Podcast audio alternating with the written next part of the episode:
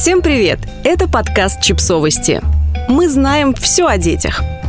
Is не только популярная жвачка, но и большая любовь с трагическим финалом. Если вы росли в 90-е, вы помните вкус любви. Сладкий, химозно-клубничный, иногда банановый или мятный, притягательный и манящий. Жвачка Лафыс была необычайно популярна. Любили ее за приятную тягучесть, пузыри и трогательные вкладыши, которые многие с увлечением коллекционировали. Мало кто знает, что первые комиксы для вкладышей из Лафыс были автобиографическими. Из-за истории придуманных мальчика и девочки стояла настоящая история любви.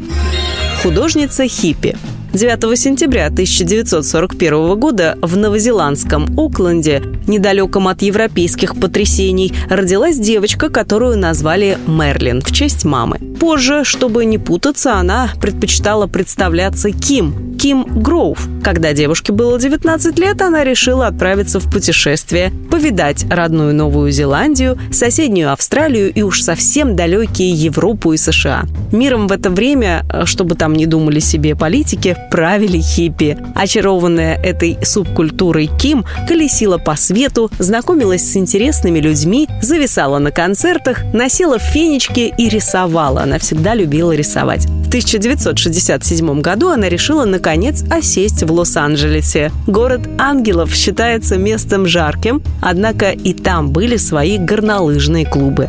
Активная и неуемная Ким записалась в один из них. Там она познакомилась с инженером ЭВМ Роберто Касали, который был родом из Италии.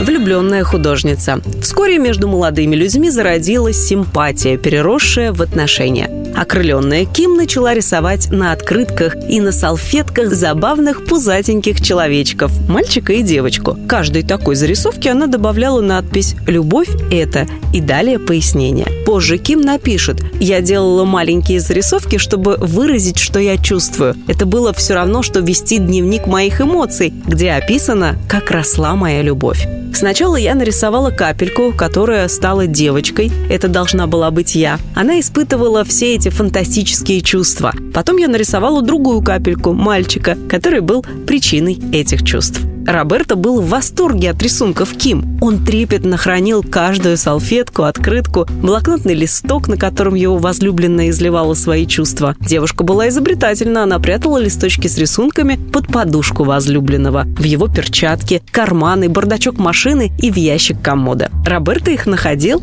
и радовался. Вскоре влюбленные обручились. Ким устроилась на работу секретарем в дизайнерскую компанию, где составляла небольшие буклеты со своими очаровательными разными карикатурами, которые продавала по доллару за штуку. Постепенно о ней стали узнавать люди. Популярность Ким и ее творчество росла. Роберто и до этого считал рисунки своей невесты настоящим сокровищем, но теперь он понял, они ценны не только для него. Мужчина собрал свои сокровища и показал их одному знакомому журналисту из Лос-Анджелес Таймс. Тот ожидаемо пришел в восторг, и 5 января 1970 года на последней полосе газеты вышла первая часть комикса, подписанная скромно Ким надо сказать, что комикс вышел практически одновременно с фильмом «История любви» с Райаном О'Нилом в одной из главных ролей. Слоган фильма «Любовь не требует извинений» привлек внимание к комиксу и, в свою очередь, позволил Ким создать одну из самых знаменитых своих картинок. Вскоре комиксы Лафыс стали настолько популярны, что их начали печатать на календариках, футболках, кружках, открытках и магнитиках. А Ким и Роберто поженились в 1971 году в той же самой новозеландской церкви, где когда-то обвенчались родители Ким. Невеста надела венок из маргариток и фату чуть ниже плеч. Такую она чуть ранее нарисовала своей девочке в комиксе. Художница мама.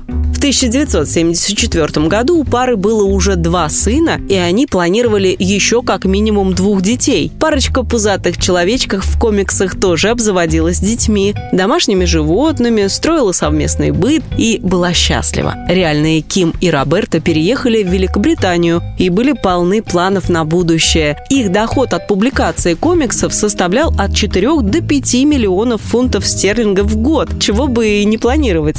Но в 1975 году у Роберта обнаружили рак яичка в последней стадии. Врачи разводили руками и не давали оптимистичных прогнозов. Ким перепоручила создание комиксов лондонскому карикатуристу Биллу Эспри, а сама проводила все свое время с мужем и детьми. Роберто боялся операции, но в конце 1975 года решил ее сделать, чтобы продлить свою жизнь хоть немного. Однако операция не помогла. На Рождество Ким попросила не кольцо с бриллиантом, а еще одного ребенка. А чем закончится эта история любви, вы сможете узнать по ссылке в описании к подкасту.